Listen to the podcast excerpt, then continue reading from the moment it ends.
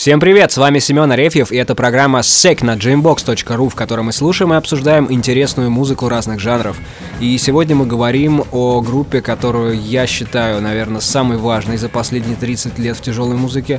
Мы говорим о группе, которая все эти 30 лет э, стоит особняком, и э, все эти 30 лет она вдохновляет, обескураживает и приводит в замешательство, что так можно играть, что так можно подавать э, вообще свои музыкальные произведения и что так можно относиться к своему делу.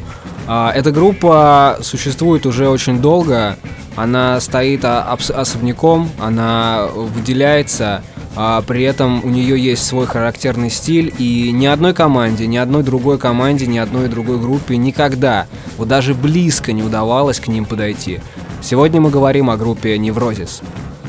Группа Neurosis образовалась э, в конце 85 -го года. Изначально они играли хардкор-панк, такой быстрый, э, ломанный, такой прикрастованный. Это было достаточно популярно в те годы в Штатах. Э, при этом, по словам самих музыкантов, они просто запирались в гараже и репетировали там сутками. То есть вот они просто собирались и джимовали по несколько суток подряд, э, добывая вот какое-то собственное звучание, какую-то собственную музыку. И это, наверное, самое важное для такого рода групп, вообще для начинающих команд, и уж тем более для а, существующих давно, потому что э, люди экспериментируют постоянно, люди пробуют что-то новое и развиваются. И группа Неврозис на протяжении всей своей истории очень сильно менялась. Если они начинали, э, будучи такой панк-командой, то уже спустя несколько лет они стали не похожими ни на кого. Их первый альбом э, Souls at Zero э, это уже был альбом, который начал определять стилистику Неврозис. Э, что значит стилистику Неврозис? Это значит, что таких же групп больше нет вообще. В принципе нет. То есть можно сказать, что это какой-то жанр, можно попытаться объяснить, на что это похоже, но что такое неврозис, можно понять только послушав неврозис, потому что сравнить их просто не с кем, ну банально. И на самом деле фишка их в том, что они не боятся смешивать какие-то необычные музыкальные стили и необычные какие-то музыкальные ходы из совершенно разных жанров в одно. Причем в одно очень крутое и необычное целое. То есть сами музыканты указывают в своих влияниях группу Amebix, о которой мы говорили в прошлом выпуске. Они указывают там э, группу Celtic Frost, они указывают там э, какие-то ранние блэк-металлические команды. Они, естественно, опираются на хардкор-сцену того времени, но при этом это все замешано в такой микс из э, всех этих тяжелых стилей, плюс некого фолка, каких-то этнических инструментов, которые они тоже используют в своей записи. И это все подано в, такой, э, в таком соке эзотерической какой-то стилистики, да, это визуальные какие-то образы, которые не только в обложках, но и э, в видеоряде, который транслируется за спинами музыкантов во время концерта, что на самом деле э, очень важно, и э, Неврозис сразу э, обозначили, что э, в своей концепции, что это будет, да, то есть э, в их уже раннем составе появился специальный человек, который делает э, видеоинсталляции, создает видеоряд э, на живых выступлениях, что на самом деле довольно редко встречается. Э, группа Неврозис стала легендарной с выходом своего альбома Through Silver and Blood а, в 96 году. Он вышел на Relapse Records, и в этот момент группа просто взлетает. А, это у них, во-первых, туры. Это туры с Ozfest. Что такое Ozfest? Это грубо говоря, Ози Осборна не пустили на Палузу, он сделал свой фестиваль. А представьте себе бюджеты, на которые способен Ози Осборн и размах всей, всей этой вообще вечеринки и истории. Вот Неврозис взяли туда моментально. Вот. И они турили, постоянно выступали, и на самом деле существует видео с их выступления как раз с Озфеста. А, это клип, ну, живое выступление с песней Locust Star. А, с этого видео началось мое знакомство с Неврозис, и началось оно в, в тот момент, когда мой друг как-то мне сказал, слушай, ты вообще ну, слыхал Неврозис? Я говорю, нет. Он просто ничего не сказал, он включил мне это видео, а вы его увидите у нас в группе ВКонтакте обязательно. А, и вот он включил мне это видео, и меня просто ударилась челюсть об стол, потому что я никогда не видел, чтобы играли такую музыку, чтобы ее играли так, и чтобы в этом было столько всего. Это не, нельзя сказать... Во-первых, это медленно.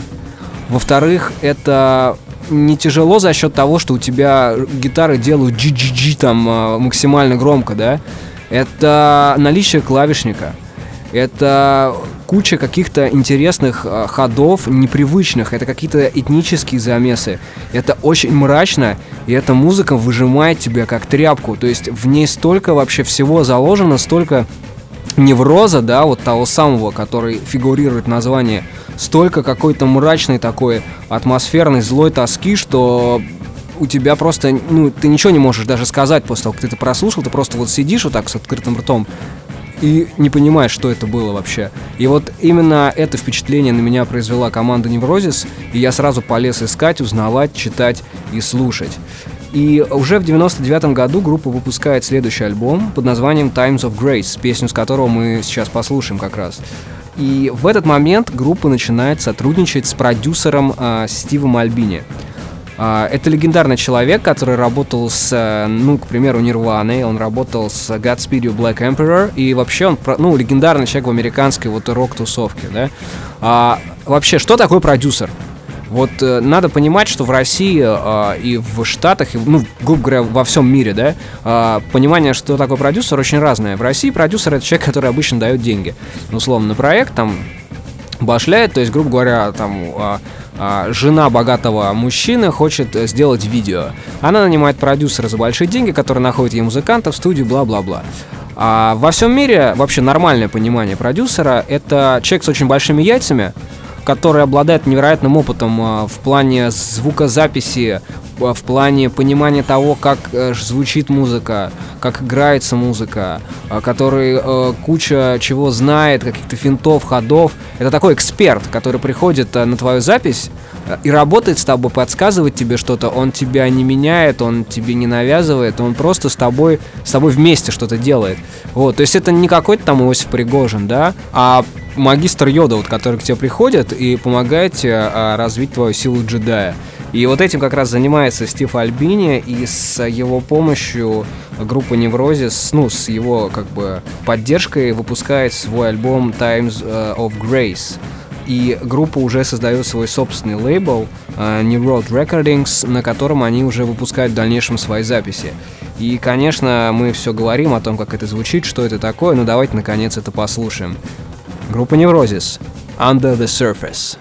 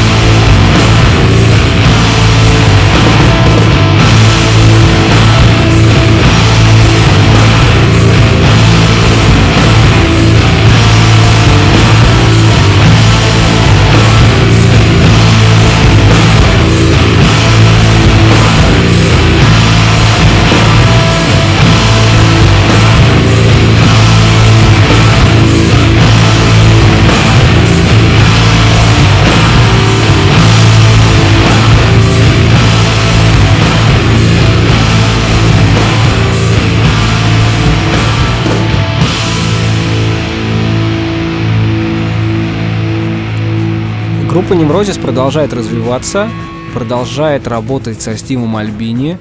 Они в 2001 году выпускают альбом под названием A Sun That Never Sets, который уже намного более спокойный, а, намного более, ну, как сказать, намного мягче звучит, но при этом он такой же пронзительный. То есть в нем уже больше фолка, а, но при этом это все еще неврозис. Это тот неврозис, который все знают, и это тот неврозис, на который все ссылаются, на который все равняются и который все любят. Надо вообще отдельно сказать, что в принципе группа Неврозис это ну не особо-то известная группа, вот по большому счету. Все знают Мастодон, к примеру. Все там э, знают, кто такой там э, Брэнд Дейлор, все как бы в курсе, кто любит тяжелую музыку, что такое группа Мастодон. Группа Мастодон молится на Неврозис. Вообще на Неврозис молится практически вся тяжелая американская сцена. Они все гоняют в их майках, они все, значит, э, поднимают руки кверх, говорят, что Неврозис это вот мы все слушали, всегда любили. Более того, у того же Мастодона э, Скотт Келли, вокалист Неврозис, э, поет в одной из песен. Но эти люди, в принципе, не зарабатывают музыкой. Они не турят постоянно, они играют концерты точечно. Это может быть там одно-два шоу в месяц, не больше. То есть это не, не, не подряд там пробивные туры 280 городов. Они работают на других работах. Uh, Стив Вон Тил, один из вокалистов, работает учителем английского языка в начальной школе. Этот бородач учит детей. Uh, Ноа Лэндис, клавишник, работает в музее. Uh, я, если честно, не знаю, где работает Скотт Келли, но когда я увидел его вживую, я понял, что, ну, этот человек не работает. Ну, у него просто нет половины зубов. Они не выглядят как звезды.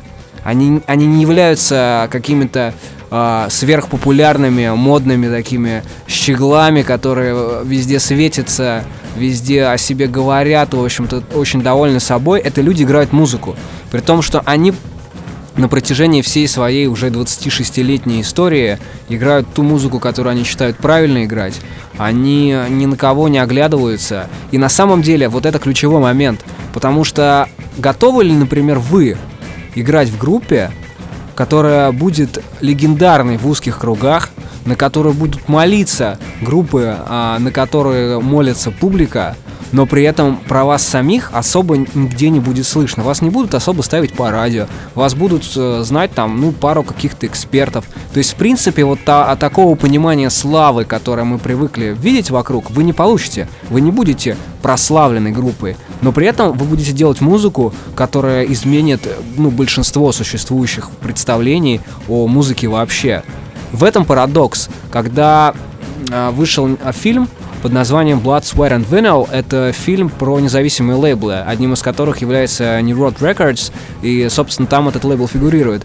А Стив Вон Тил смотрит в камеру и произносит такую очень загадочную вещь. Он говорит, что мы боремся за собственную душу, потому что мы можем в любой момент остановиться, перестать делать все это, перестать все это играть, и перестать э, выпускать все это. Но тогда он просто смотрит в камеру и говорит, что ну тогда для чего же мы вообще здесь находимся? Как бы мы просто проиграем, продадим свою душу, сдадимся.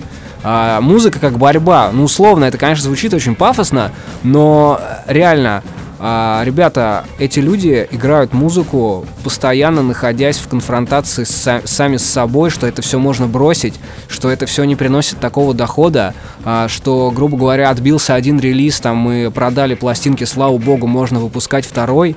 Это не разговор о гигантских туровых автобусах, телках, пиве, больших вечеринках, клипах на MTV, да. Единственный клип Неврозис, самый прославленный, это запись их концерта. И от этой записи записи у тебя просто яйца звенят. Так никто не играет живую, вообще никогда. Вот. При этом, опять же, возвращаясь к относительной неизвестности Неврозис, а, а, приведу пример. А, приезжала в Москву группа Red Funk. Это было в мае, по-моему, позапрошлого года. Она собрала биток. Там просто люди стояли друг у друга на головах. Там все очень было забито. Народ приветствовал там и так далее, и так далее. Шапки вверх. А, группа Red Funk, естественно, тоже, как и все, молится на неврозис. Но это понятно, в общем-то. А, соответственно, когда я аж покупал билет на а, вокалиста неврозис Скотта Келли, который приезжал спустя буквально там, ну, несколько недель, а, я думал, что вот сейчас, ну, тут точно, короче, будет, я даже в клуб не зайду. На концерте было 30 человек. 30 ссаных человек на вокалисте Неврозис. Это, ну, это полный вообще ад. Это одна из причин, по которой я делаю эту программу, чтобы на вокалистов Неврозис ходила куча людей, потому что Неврозис придумали почти все тяжелое, что вы слушаете сегодня, по большому счету. И когда этот человек приехал, и нам удалось с ним поговорить немножко, э, ну, естественно, мы там трепетали, как школьницы, такие, Скотт, там, скажите, пожалуйста, вот, может быть, когда-нибудь вы там в Россию, там, при приедете, там, ну, сказал, ну, конечно, у нас есть планы, но никто не будет пытаться сейчас привести неврозис, увидев, сколько людей собрал один из представителей этой группы на концерте в Москве. И поэтому ближайшая возможность увидеть эту команду, наверное, это поездка в Финляндию, это поездка куда-то за рубеж. А, нужно успеть это увидеть, потому что группа-то на самом деле очень сильно меняется, развивается. А, они выпустили альбом в 2012 но предыдущий альбом вышел в 2006 и этот шестилетний промежуток был заполнен сольными проектами, о которых мы будем делать вообще отдельную передачу, потому что они тоже очень длинные песни себя представляют, и они очень крутые, и они этого заслуживают.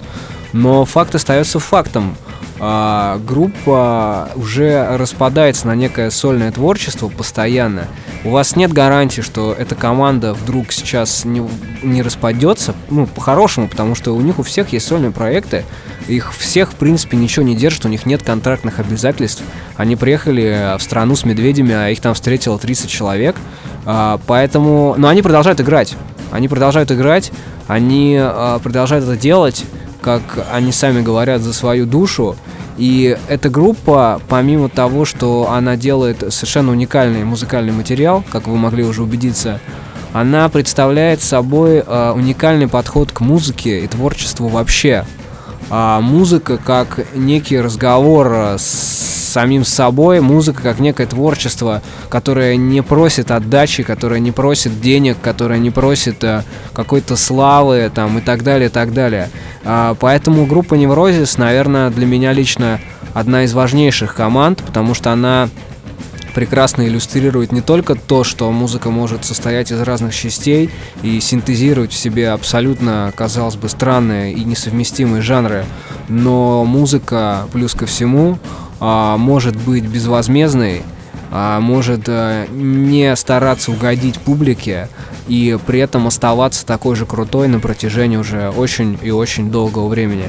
А вообще у Неврозиста на самом деле очень много альбомов и очень много песен, и говорить об этой группе очень можно долго, но на самом деле очень тяжело, потому что я долго как бы хотел ну, придумать что-то, да, что еще сказать, что еще обозначить, но на самом деле мне сказать-то по большому счету и нечего, потому что эта группа а, такого уровня, что ты ее просто слышишь один раз и все, и тебе даже говорить ничего не хочется, и просто пачка отвисает.